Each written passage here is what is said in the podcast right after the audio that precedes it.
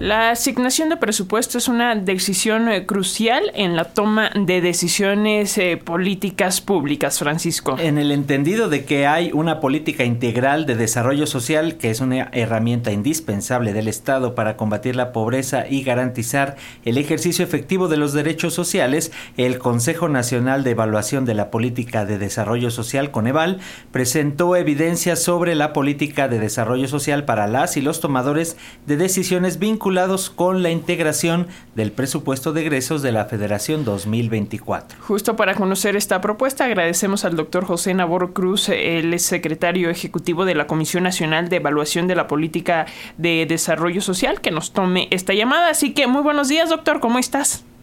¿Qué tal? Muy buenos días. Un gusto platicar con ustedes y todo su auditorio. Gracias, doctor. Por favor, coméntanos cuáles son estas consideraciones generales que llevaron al Coneval a realizar este documento que, bueno, ya se va a presentar al Congreso de la Unión con miras al presupuesto del próximo año.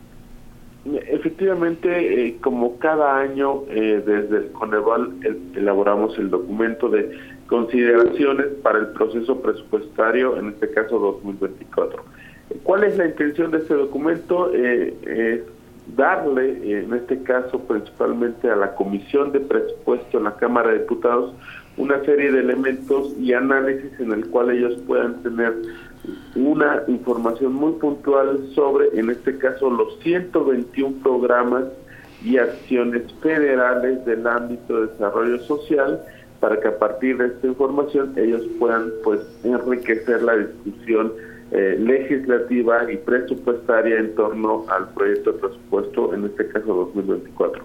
Eh, debo decirlo, eh, primera instancia, cómo está estructurado el documento que hemos presentado ya eh, enviado a la Cámara de Diputados, más empezamos con un, primer apartado que pues concentra el contexto de desarrollo social en el último año, Después eh, explicamos la metodología en la cual nos basamos para eh, establecer el análisis del documento y muy importante eh, comentarles, tenemos 121 fichas de cada uno de los programas sociales. En estas fichas, en primera instancia, explicamos cuál es la cobertura en cuanto a la población objetivo, la población atendida, y la cobertura de cada uno de estos programas. Después eh, hacemos un breve resumen del presupuesto ejercido durante los últimos tres años de cada uno de estos programas. Identificamos si también hay recursos de estos programas sociales etiquetados en los anexos transversales para que tienen como fin eh, la atención de los grupos históricamente discriminados y vemos eh, la vinculación que tienen cada uno de estos programas con las dimensiones que ocupamos desde el Coneval para medir la pobreza con un enfoque multidimensional. A partir de todo este análisis, pues vemos también si hay similitudes o complementariedades con otros programas y a partir de ahí también incorporamos eh, las herramientas en cuanto a los indicadores de monitoreo y el cumplimiento de metas. Esa es la metodología del documento y a partir de ahí pues planteamos una serie de recomendaciones por cada uno de los ámbitos o dimensiones de eh, derechos sociales que utilizamos desde el Coneval. Comienzo con eh, una serie de recomendaciones sobre el bienestar económico, que esta dimensión la tenemos asociada al tema de ingresos. En ese sentido, pues planteamos eh, que se tiene que seguir considerando pues mantener la política de recuperación gradual de los salarios mínimos. Evidentemente, eh, este último año, eh, 2022, tuvimos un escenario de inflación, eh, no solamente la inflación general, sino también los niveles de la canasta alimentaria tuvieron crecimientos anualizados cada mes hasta de un 14%. Entonces, en ese sentido, eh, recomendamos mantener esta recuperación de los salarios mínimos, pero evidentemente también eh, entendiendo el contexto eh, inflacionario que se pueda plantear para ya 2024. También recomendamos seguir analizando las estrategias que eviten que el salario, el alza del salario mínimo pueda afectar o modificar los salarios contractuales de las personas trabajadoras, por ejemplo, a través de contratos por menor cantidad de horas laborales. Eh, ahí, eh, y, de hecho ya se lo debemos a la propia Comisión de Presupuesto, se puedan redoblar esfuerzos en torno a la normatividad o algunas cuestiones legislativas que protejan eh, los derechos de los trabajadores que no sean mermadas ante un incremento salarial mínimo, algunas decisiones de recortar su jornada laboral y bueno, también fortalecimiento de la fiscalización eh, en cuanto a, acciones de la propia Secretaría del Trabajo que puedan darle cumplimiento cabal al pago del salario mínimo para evitar evasiones en cuanto al cumplimiento de estos incrementos que eh, se asignan cada inicio de año. Eh, Doctor, vemos que eh, en efecto es una propuesta, digamos, amplia, aborda este tema de los salarios, del trabajo, pero también de educación, habla de, cuestiones de salud, de seguridad, eh, para, digamos, verlo desde un punto de vista integral. Así que dos cosas, doctor, ¿dónde podemos revisar este documento, esta propuesta eh, a profundidad y con detenimiento?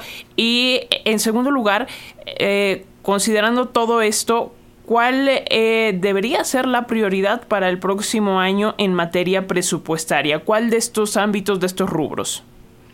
Eh, la información está contenida en este documento que ya está alojado en nuestra página de internet www.coneval.org.mx.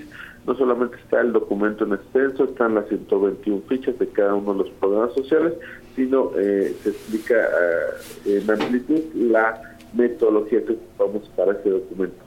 Eh, tu segunda pregunta, ya no la hicieron también los diputados de la Comisión de Presupuesto y, y, puntualmente nuestra respuesta fue todo es prioritario en cuanto al ámbito social.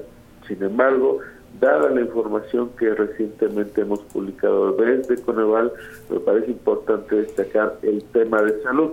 Eh, Hace un par de semanas desde Coneval eh, también emitimos un documento sobre un estudio diagnóstico sobre el derecho a la salud en nuestro país.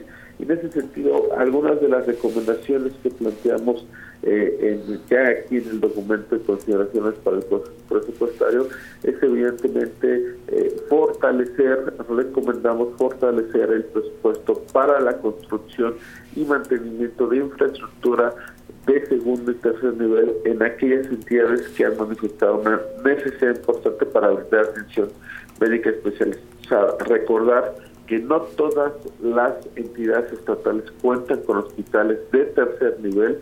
Eh, no solamente tenemos todavía un déficit en cuanto a infraestructura de este nivel, sino también de personal médico que pueda ser contratado en estas áreas de atención médica. Entonces, eh, planteamos un reforzamiento presupuestario para eh, incrementar la cobertura de infraestructura.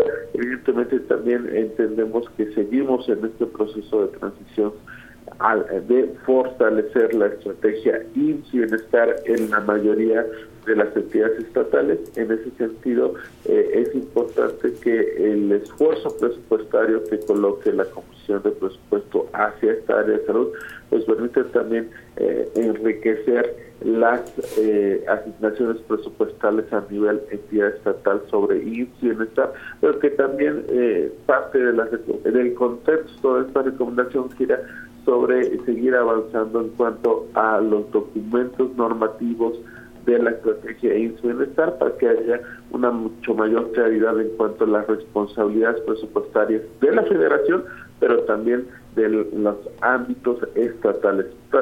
La mayoría de nuestras recomendaciones en el ámbito de salud eh, giran sobre el fortalecimiento de las estrategias administrativas normativas de bienestar. Muy bien, doctor, pues vamos a estar pendientes a ver cómo se va llevando esta discusión, que las y los diputados sean sensibles para conocer estos temas y que se puedan integrar en la mayoría, sobre todo para beneficio de la población. Doctor José Nabor Cruz Marcelo, secretario ejecutivo del Coneval, gracias por estos minutos para las audiencias de Radio Educación.